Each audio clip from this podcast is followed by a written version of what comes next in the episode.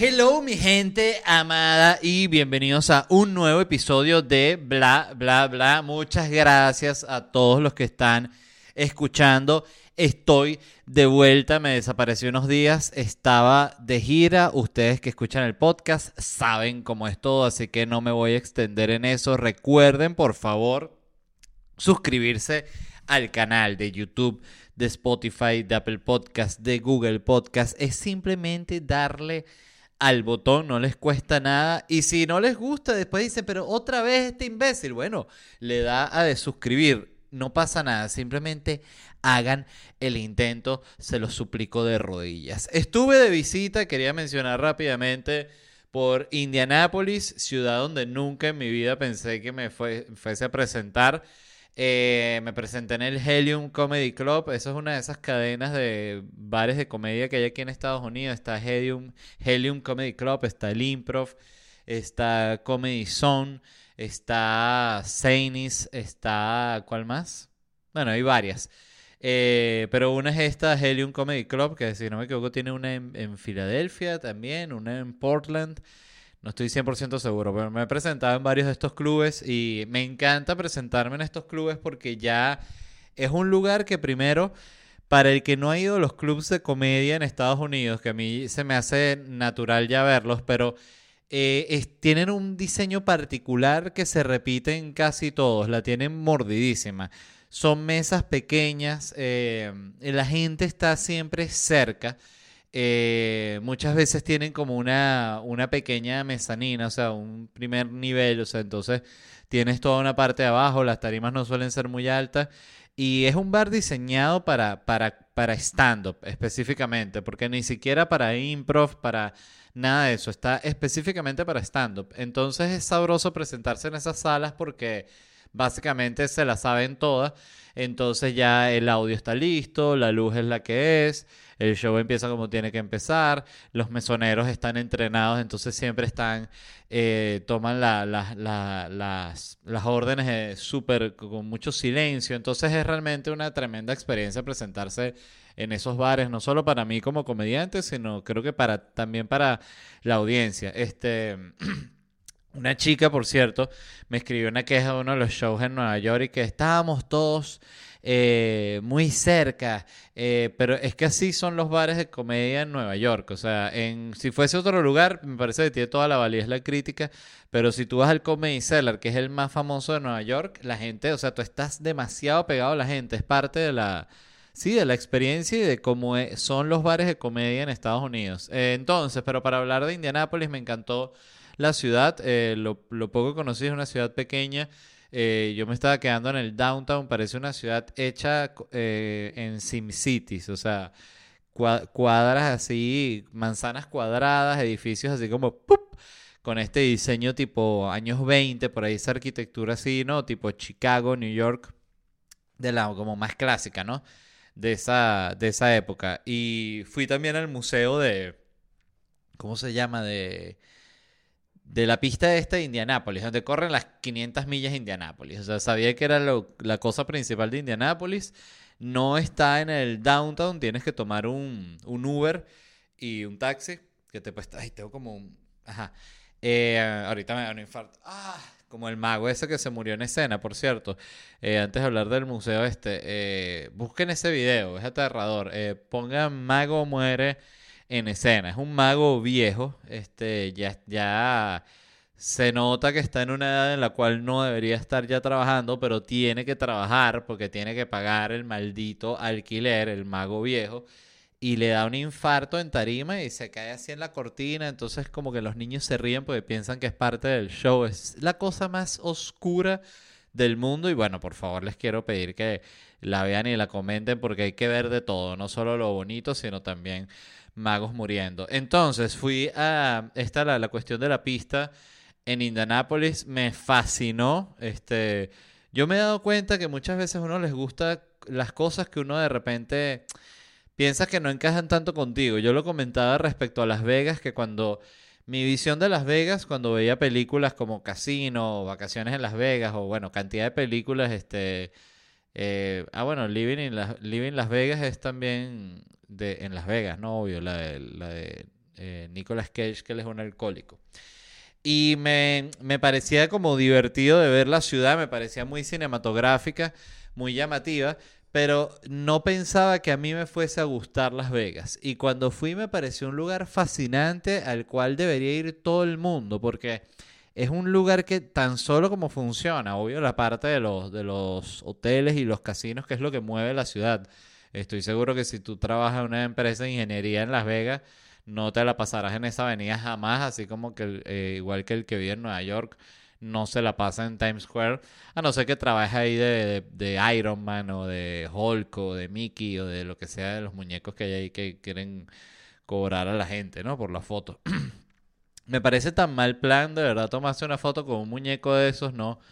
No entiendo. Entiendo que es una cosa turística, pero, o sea, hay, hay turismo definitivamente que es como eh, igual pasa en, Madrid, que está en la, en la plaza esta que ahorita no recuerdo el, nombre, la Plaza Mayor puede ser, eh, que es una plaza cerrada. Y siempre está ahí que si un Spider-Man, pero un Spider-Man que, oye, un tipo con sobrepeso, que no le cierra bien el traje de Spider-Man, ¿no? El, el, el, culito metido. Uno dice, coño, si vas a ser Spider-Man con todo respeto, métase en un gimnasio, ¿no? Porque, eh, eh, uno dice, me quiero tomar una foto de Spider-Man y la gente dice, oye, ¿quién es ese Spider-Man? Entonces, si la gente se toma la foto, se la toma justamente porque está gordo. Entonces, es gordofobia, ¿no? Pero es que él está ganando dinero justamente por eso. Bueno, entonces, decídanse, ¿qué es? ¿Es bueno?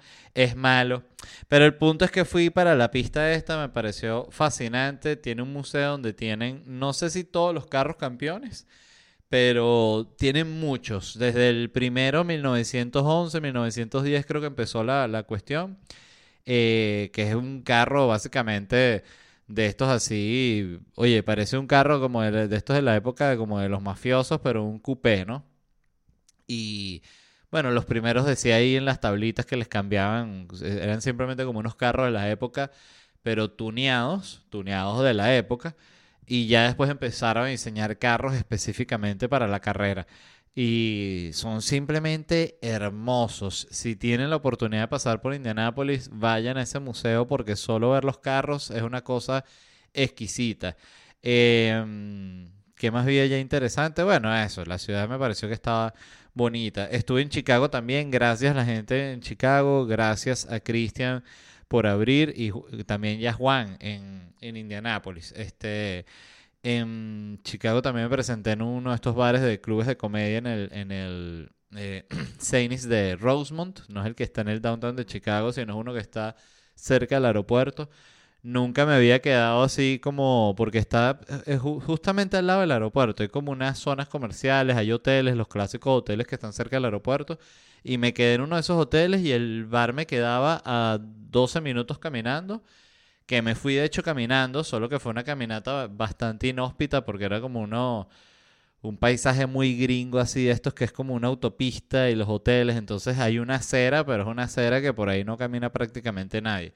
Eh, la mayor parte del urbanismo de Estados Unidos, es una cosa que la he visto ya porque he tenido la oportunidad de viajar mucho por acá, es, es anti-peatón, pero agresivamente, es impresionante. O sea, hasta los lugares en Estados Unidos que son y que para caminar realmente son, que si, bueno, bueno, San Francisco, eh, New York, o sea, son igual lugares que son tan grandes que siempre vas a necesitar el, el carro para desplazarte. Eh, bueno, sí, no, también tienes el metro, pero Sí me entiendes lo que quiero decir, no, no tienes esa vibra que tú sientes que si caminando por Zaragoza, que dices, ah, ok, esto es una ciudad, no es un monstruo. Em, entonces, bueno, pero el punto es que gracias a la gente de, Chicago también, y estuve en Raleigh, em, también ciudad donde jamás en mi vida pensé que iría, me gustó mucho, eh, me presenté también un club también que es una de estas cadenas, Good Nights Comedy Club, los tengo anotados porque se me olvidan los nombres. Eh, y bueno, gracias a la gente allá, el show estuvo espectacular. Quería comentar rápidamente que leí una noticia totalmente random, pero bueno, la quería compartir justamente de que saben que cada país tiene como su mascota que, para el mundial, ¿no? Los países que van al, al mundial, ¿no? Eh, entonces Venezuela no tiene mascota para el, para el mundial. Em, pero leí que la mascota de Uruguay para el Mundial es el termo de mate. El termo de mate así, esa es la mascota. Le pusieron unas patas, unos ojos y dije, ¡eh! Soy el termo de mate del Uruguay. Y, bueno, y me quedé loco porque dije, a veces los países eh, son, tú dices, tú dirías un chiste en jode, que bueno, y el, la mascota de Uruguay, ¿cuál va a ser? El termo de mate. Y los carajos, que sí, efectivamente es el, termo de mate. Y que, y bueno, y la Argentina que va a ser una, una barajita de Panini de Messi. Sí, justamente la mascota argentina es una barajita de Panini de Messi. Qué cosa tan impresionante. Que por cierto, vivimos una escena bellísima el día que vino eh, los chicos de Aislados Podcast, pero no cuando estuvieron aquí en, en, el, en el estudio, aquí en mi casa, al lado de la cocina, grabando, sino el día que estábamos en el camerino antes del show, por casualidades de la vida, a los niños de, de Ximena, mi productora, los hijos de Ximena y de Luis Chatén, les habían comprado las barajitas de Panini, les habían comprado como el álbum y una caja para los dos, ¿no? Niños consentidos. Entonces les compraron las cajas de, de barajita y les salió Messi y ellos entraron los dos al camerino con la barajita en la mano gritando Messi, Messi, Messi, Messi, Messi. Y todos, claro, celebramos, ¿no? Y qué bien, qué bueno, salió Messi, coño. Finalmente Messi.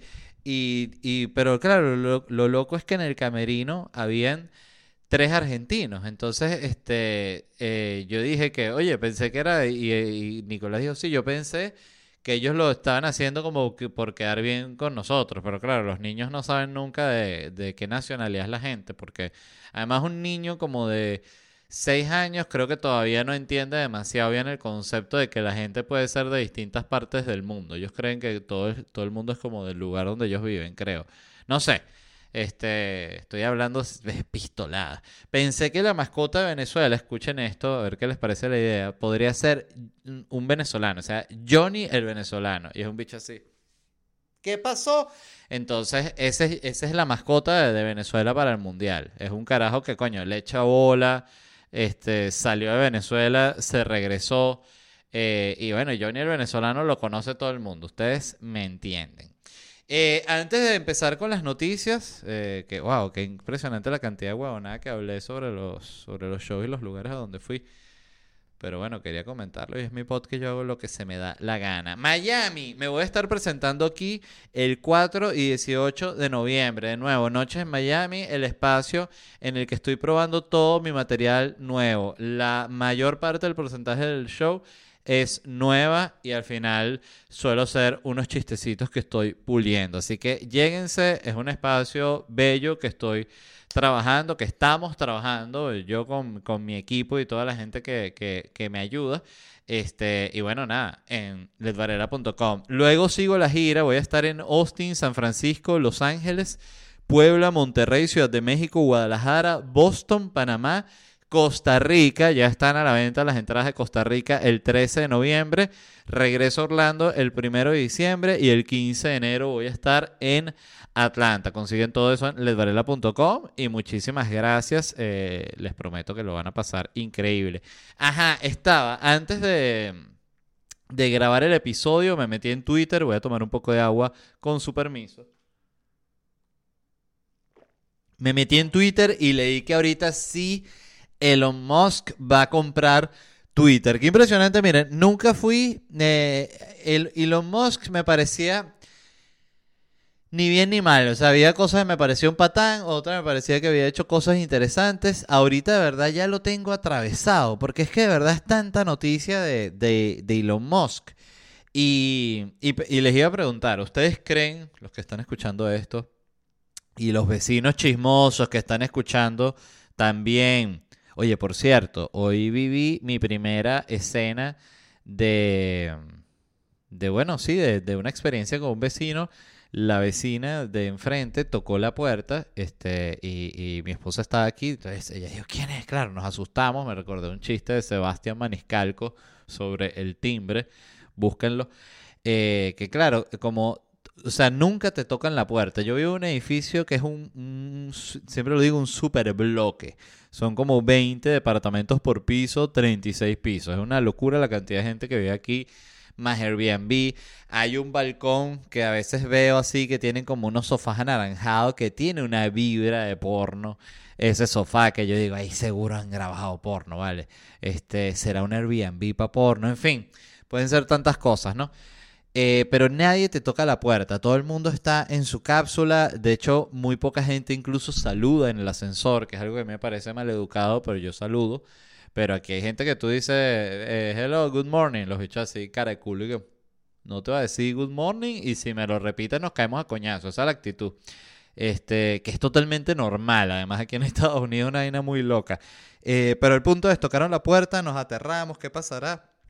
Se asoma mi esposa, hay una señora, yo pensé, ay señora, la, la van a matar ya. O sea, no sabía qué iba a pasar. Entonces, hablamos sobre si abrir o no. Fíjate qué locura. Eh, Esto es eh, interesante comentarlo, porque estoy seguro que a ustedes les pasa lo mismo. Hablamos si abrirlo o no.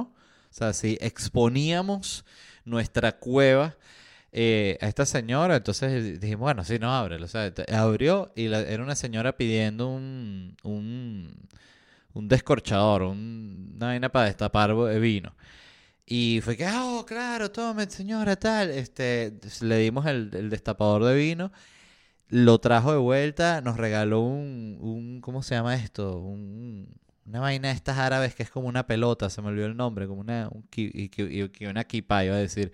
Una, vamos a decir, la, un kibe, una vaina, pues que el kibe es como la carne, el que es como un nugget eh, así redondo y, una copita de vino. Y uno dice, coño, mira este momento de vecino. Creo que voy a iniciar una cooperativa aquí en el edificio. Cosa tan interesante. Este, recuerdo que mi vecina en Ciudad de México, este, que era una fotógrafa, también un día, este, oye, no sé si se acercó a saludar o algo pidió, pero hablamos un momento y me contó que era fotógrafa y no sé qué tal. Yo le conté que era comediante. Tuvimos un momento de vecinos. eh, aunque en el edificio donde yo vivía en Ciudad de México, sí, como que tenía, no conocía a nadie, pero tenía más idea como de quién era la gente, porque era mucho más pequeño. Eh, por lo tanto, también mucho más chisme, ¿no? Si había una fiestecilla y tal, bueno, se, se, se alborotaban las señoras y los señores. Entonces, eh, pero les iba a preguntar, ¿ustedes creen que Elon Musk sea un tipo así que tiene una actitud como de que se las sabe todas? Obvio que sí, es inmamable. Imagínense una escena con Elon Musk, la esposa, que es inmamable también, Will Smith, siempre lo digo, Jada Smith, Willow Smith, Jaden Smith. ¿Y qué más es así inmamable a otro nivel? Y John Oliver. Cena de Navidad. Tú dices, no, bueno, ya, yo quiero que acabe mi vida. Ya basta. Basta ya. ¿Pero te quieres suicidar? No. Quiero que acabe mi vida, que es distinto por esta cena que estoy teniendo con esta gente. Dicho eso, eh, voy con la que realmente es la primera noticia, porque lo de Elon Musk iba a comprar Twitter, bueno, X. ¿Quién ganó el Nobel de Medicina 2022? Lo hizo el científico Svante Pabo. No sé si se eh, pronuncia así, si no, disculpa el señor Svante. ¿Y qué hizo él? Bueno, él eh, fue la persona que reconstruyó el ADN del neandertal. O sea, me quedé loco. Estuve leyendo el, el artículo donde lo, donde lo, lo conseguí, que es un, en la página de la BBC. Y era un tipo que ya venía del mundo del ADN, ¿no? O sea, tú no llegas a, estudiar el, el ADN del neandertal. Eh, si estoy diciendo bien nean- neandertal, ¿no? Pues siempre es neandertal. Sí, ok. Qué susto. Eh, este tipo ya estaba en el mundo del ADN, como les decía. Estuve leyendo que él cuando era niño, tenía 14 años, la mamá lo llevó eh, a ver las pirámides, que por cierto me han salido un millón de TikToks de, del- de que toda esa gente que iba para las pirámides y que la vaina es horrible y que puro jodedor ahí, bicho con pito que ¡pip! Si te acercas para la pirámide, pero y que no es una autoridad, sino simplemente es un bicho con un pito para la para decirte que él es el del tour oficial y llevar, o sea, toda una jodida.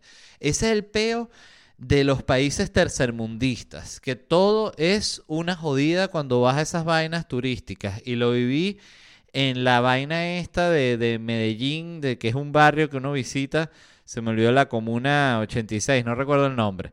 eh, que pagamos un tour, oye, la peor decisión. Una señora que solo nos llevaba, y lo voy, a hablar mierda a ella toda la vida porque me pareció una estafa. Eh, te llevaba como a puras galerías, eh, que tenía unos cuadros ahí, pero unas galerías que ya cuando entrabas, o sea, ya cuando ibas a salir, te decían que no, hey, la entrada a la galería son, eh, qué sé yo, 20 pesos, no sé cuál es la cifra. Y yo no quedaba mierda. Entré porque esta señora me, me, dijo que estaba bonito. Entonces todo era como una jodida así. Entonces, claro, yo ya la segunda galería pillé lo que ella hacía y me quedé fuera, fuera de la galería. Y ella se molestó conmigo. ¿Por qué no entra a la galería? Y yo, ¿y qué? Porque no quiero. No, no, entre, entre, así. Y yo, no vale, pero que tú eres este, por favor. Me dio una rechera. Pero entonces parece que lo mismo con las pirámides de Egipto. Entonces, el punto es este Svante, Svante fue con su mamá a, ver las, a momias de Egipto y quedó fascinado con eso. Entonces él dijo que él quería ser como un Indiana Jones. efectivamente, se graduó del colegio y empezó a estudiar egiptología, ¿no? Y estudiando egiptología dijo, no, esto es aburridísimo, no me gusta. Estudió medicina y se, se especializó en la cuestión de la genética y tal. Entonces después empezó a estudiar, escuchen esto, que fue lo que me gustó de la historia de él y cómo la historia, el origin story del, genetista, no sé si es genetista, pero él cuando se graduó de medicina y se especializó en su cuestión del ADN, lo primero que hizo fue estudiar las momias egipcias y que quiero saber el ADN de esos carajos, obsesionado. Entonces descubrió el ADN impecable, igualito que los jeroglifos. Entonces, luego trabajó buscando el ADN de mamuts y osos. Fíjate, de momia para mamut. Es un buen salto, la verdad, porque la momia, por más que sea ahí mismo, a nivel de, lo antiguo, el mamut ya es miles y miles de años, no sé ni, ni, de qué año es el mamut. Vamos a buscarlo, así aprendemos todos, porque ustedes tampoco saben, son igual de ignorantes que yo, seguro un cerebrito que yo no, yo sí sé más que tú, no estás sabiendo nada. Ok. No, mira, existieron hace, miren yo lo que yo iba a decir, y que hace 100.000 años, y los mamuts existieron desde hace 4.8 millones de años hasta apenas 3.700 años fue la, última época. Entonces sí coincidieron con, con el neandertal y toda esa gente del mamut sí es verdad, ¿no? Pues no es 40.000 años, hace que salió hace 40.000 años el neandertal, salió como si fuese un modelo de carro. Entonces, el punto es, estudió el ADN de mamut y de oso antiguo, oso así, de las cavernas y tal, ¿no? Entonces este tipo, bueno, se, convirtió en Mr. ADN. ADN que tú le preguntaras, él sabe, mire, doctor Esvante, ADN ardilla, ya me lo sé. ADN gato, uh, hace años me sé el ADN gato, cualquier ADN que tú le digas. Este... Entonces, ¿a qué pasó? Llegó, hizo momia, hizo mamut, hizo oso y dijo, claro, ¿cuál es el paso natural? Vámonos, vámonos con el neandertal. Este, entonces, de hecho, él al estudiar todas estas cosas creó una nueva disciplina en la ciencia que se llama la paleogenómica. Paleogenómica. Em, entonces, ¿por qué? Esto es lo que me pareció también muy interesante. Porque era una misión difícil la de reunir este ADN. Dice, porque todas estas muestras de ADN, que son eh, básicamente huesos que consiguen y así, están contaminadas, primero porque tienen 40.000 años, es un hueso que ha rodado, está enterrado y si lo desenterraron lo agarró este, pues mira este hueso para que lo veas, lo agarró otro, todo eso contamina porque queda el ADN, este tipo dice que hay ADN en todos lados, ¿no? Entonces, eh, este, entonces dice que qué pasó, este, que ellos lograron descubrir, ajá, ok, esto es lo que yo, discúlpenme, me, me enredé por un momento. Pero buscando esto, escuchen esto que voy a leer textual, ¿no? Él cuando empezó a analizar. Cuando analizamos las muestras, notamos que con bastante frecuencia tuvimos más éxito con fragmentos de huesos que en realidad tenían marcas de cortes o que se habían roto deliberadamente. Según los paleontólogos, eso sugería que estos individuos habían sido comidos. Es decir, este tipo descubrió que los neandertales eran carnívoros. Entonces, claro, ¿por qué lo digo? Porque de repente usted hoy tuvo un mal día, ¿no? Dice, coño, mi día fue una mierda se me dañó el aire acondicionado, me robaron la moto, me botaron del trabajo, pero que sea no te comieron otra gente que vivía contigo y tiraron tus huesos así, ¡ah! para el fondo de una caverna. Entonces, hay que ver siempre lo positivo de la vida, ¿no? Entonces, claro, te comen Así después, no, este carajo sabe mierda. Y todavía critican tu sabor. No, joda. Entonces, eh, sigo leyendo textual porque esto me pareció increíble. Dice, si separas la carne estos pequeños trozos de hueso y los arrojas a la esquina de la caverna, donde se secan rápidamente, tendrán menos actividad microbiana y se secarán mucho más rápido. Entonces dice él, escuchen esta línea, tenemos que agradecer al canibalismo por el éxito de nuestro proyecto sobre neandertales. Me encanta cómo los científicos hablan así directamente sin darse mucho cuenta de la locura que están diciendo, ¿no? O sea, pues imagínate todo el sufrimiento que trajo el canibalismo en la época de los neandertales, que iban, no, te, me comieron una primita, se me comieron un niño, se comieron a mi mamá. O sea, eh, podía pasar todo el tiempo, porque eran otras épocas, no había unos códigos como que no, pero que, esa gente ni siquiera tenía nombre, o sea, así de sencillo, creo yo.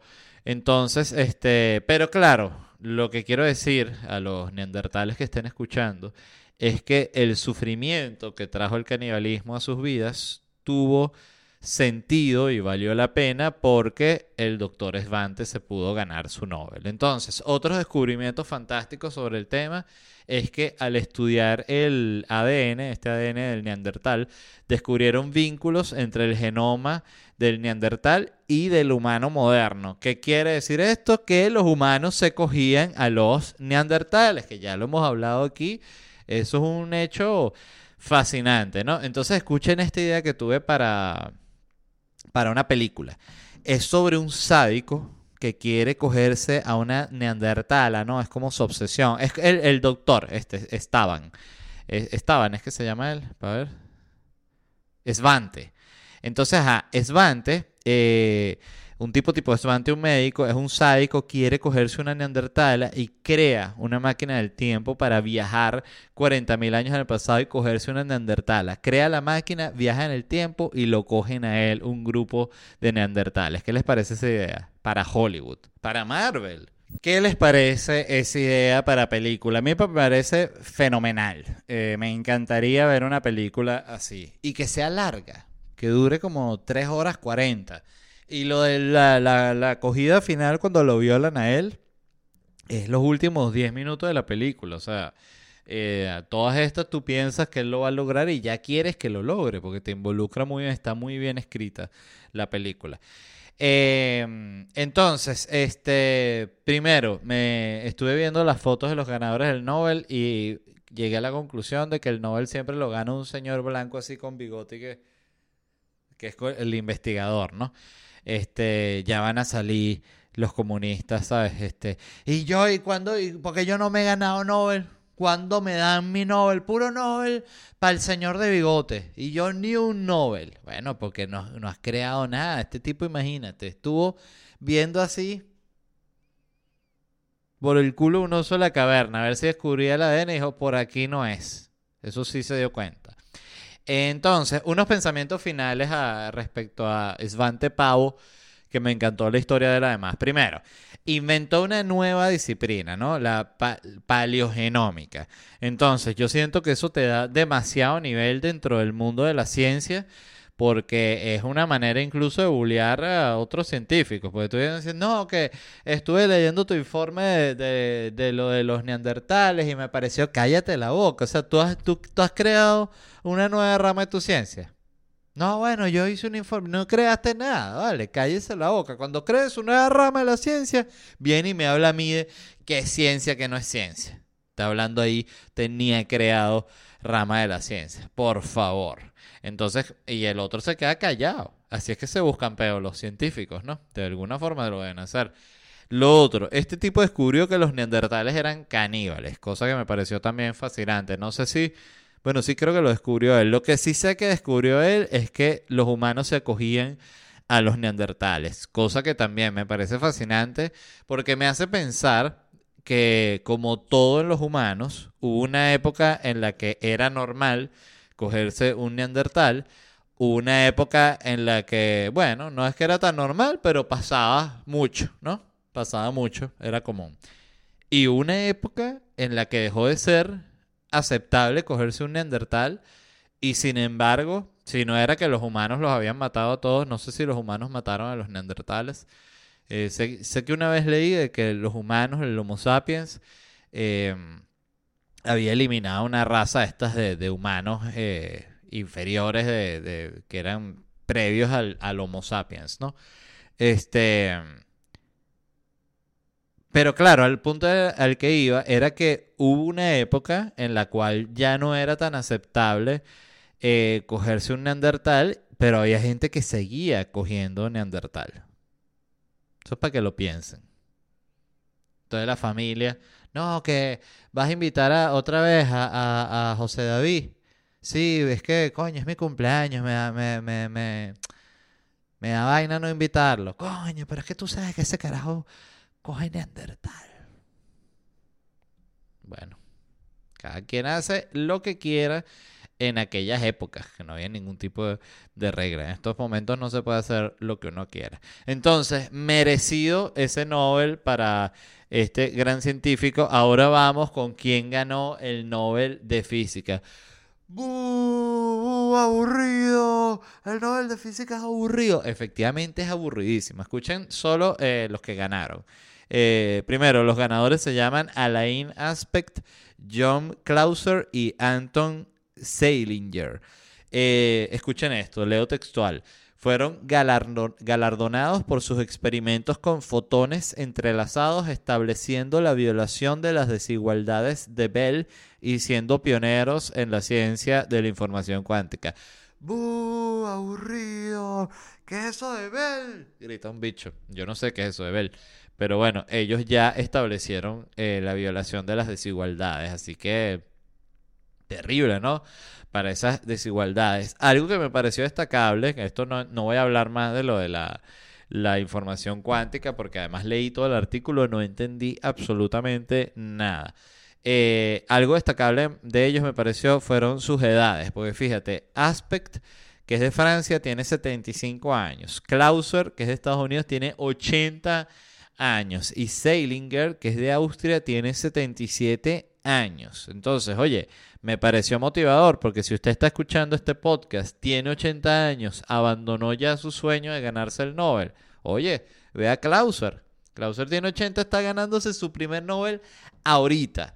Eh, dato curioso sobre cuánto gana la gente que se compra, que se, que, se gana el Nobel en dinero. Ganan 10 millones de coronas, unos 907.400 dólares. O sea, le quedaron 300 mil dólares por cabeza cada uno. Es decir, Clauser, el que vive aquí en Estados Unidos, con, se ganó el Nobel, no se puede comprar una casa aquí en Miami. Así de sencillo. No, pero que me gane el Nobel con dos amigos, no te alcanza. Entonces tú dices, Qué absurdo. Porque es el tipo que ganó el Nobel. O sea, que descubrió de nuevo. De nuevo.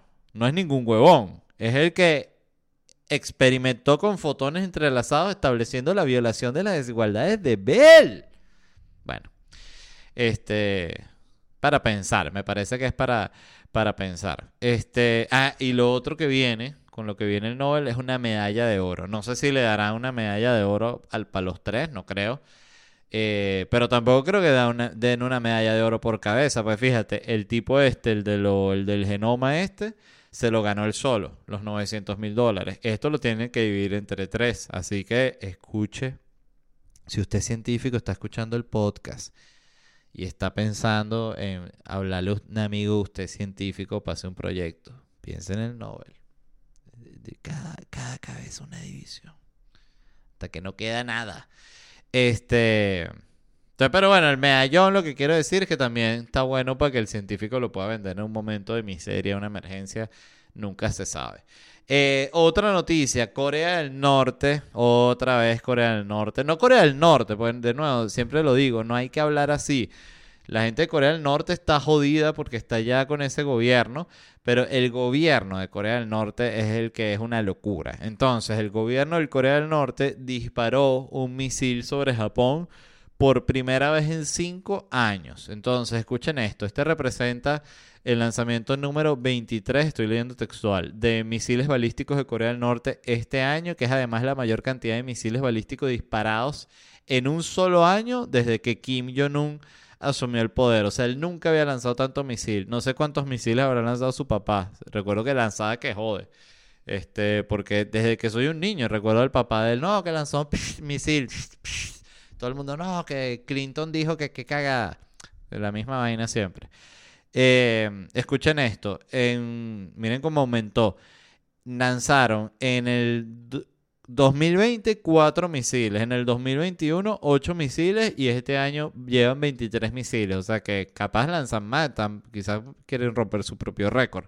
Eh, entonces, claro, esto porque es considerado una agresión, obviamente porque que te lancen un misil por encima de tu país es como que tú le lances eh, una, una piedra por encima de la casa de una persona así, pasa así frente a las ventanas y tú dices, coño, pero me van a romper. No, no, eso es por encima de tu casa, eso cae ahí en el terreno de atrás. Yo no estoy lanzándole piedra a tu casa, estoy lanzando piedras por encima de tu casa, pedazo de huevón. ¿Por qué me dices pedazo de huevón? Bueno, vale, ¿qué estás? ¿Estás molesto por la piedra? Y así empieza la guerra, ¿no?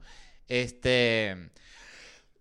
yo me. Siempre que Corea. Yo siento que Corea ya ha perfeccionado eh, su papel en, en el panorama internacional y ya sabe que ellos es parte de su papel. O sea, eh, cada cierto tiempo ellos tienen que lanzar un misil. Es así de sencillo. Ellos están claros de su papel. Todos los países juegan su papel y el papel de Corea del Norte es ese. Entonces, este...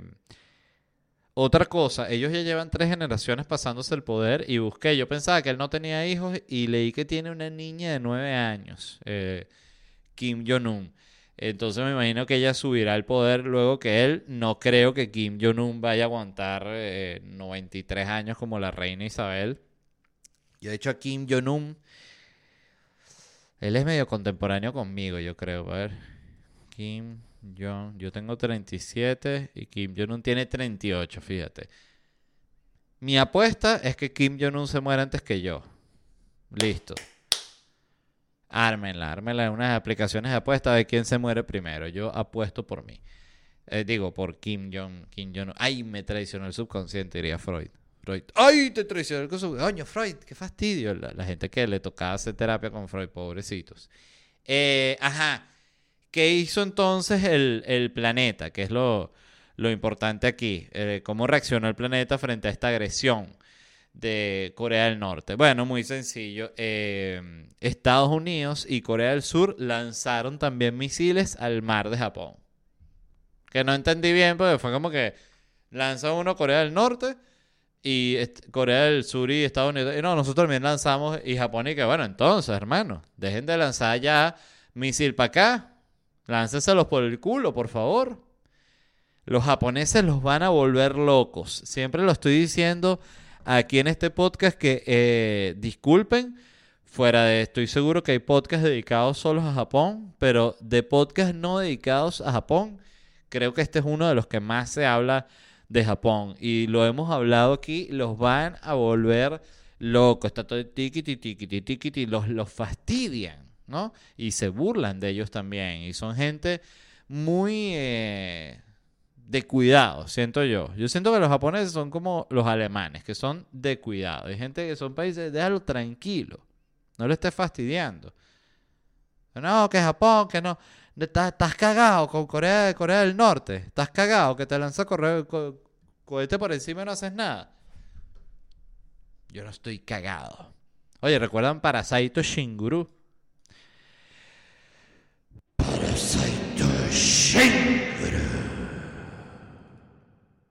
Eso es solo para los fans más antiguos del podcast. Eso es todo por hoy. De nuevo, muchísimas gracias eh, por escuchar. Eh, dije que iba a decir cuándo cuánto tiempo me iba y cuándo volvía para que supiesen cuándo iban a salir los episodios. No lo hice, disculpen, soy así. Pero bueno, eh, ya estoy de vuelta. Grabo también episodio para que salga este viernes, así que pueden esperar ese también. Y la semana que viene también estaré en total normalidad. Así que todo está bien hasta que me voy a la gira de de San Francisco y Los Ángeles que conecta con todo México y esa semana y media me volveré a desaparecer también, pero pienso grabar episodios del podcast en México, así que también iré sacando contenido. Eh, les repito rápidamente, me voy a estar presentando en Miami con Noches en Miami el 4 y 18 de noviembre. En ledvarela.com y sigo mi gira Austin, San Francisco, Los Ángeles, Puebla, Monterrey, Ciudad de México, Guadalajara, Boston, Panamá, San José de Costa Rica, Orlando y Atlanta. Todo en ledvarela.com. Se les ama y nos vemos unos días. Bye.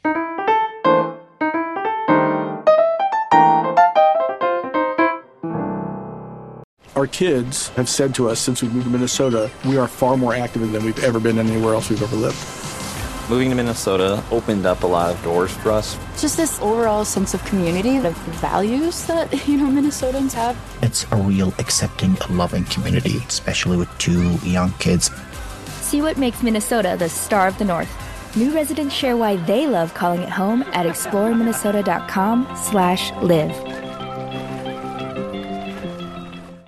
¿Estás listo para convertir tus mejores ideas en un negocio en línea exitoso? Te presentamos Shopify. Tal vez no lo sabías, pero nuestro podcast More Than Mamis es un negocio y lo empezamos por supuesto para desahogarnos y hablar sobre la maternidad, no para convertirnos en expertas de ventas y del e-commerce. Así que sí, necesitábamos ayuda para vender nuestro merch y poner en marcha nuestra tienda. ¿Y cómo suena con Shopify? Llegó otra venta. Shopify es la plataforma de comercio que está revolucionando millones de negocios en todo el mundo. Ya seas un emprendedor desde tu casa o desde donde sea, Shopify es la única herramienta que necesitas para iniciar, administrar y hacer crecer tu negocio sin dificultades. Con Shopify puedo gestionar pedidos, envíos y pagos desde cualquier lugar, brindándote toda la información y estadísticas de tus ventas al detalle. Regístrate para un periodo de prueba con tan solo un dólar al mes en shopify.com barra sonoro, todo en minúsculas. Ve a shopify.com barra sonoro para llevar tu negocio al siguiente nivel. Shopify.com barra sonoro.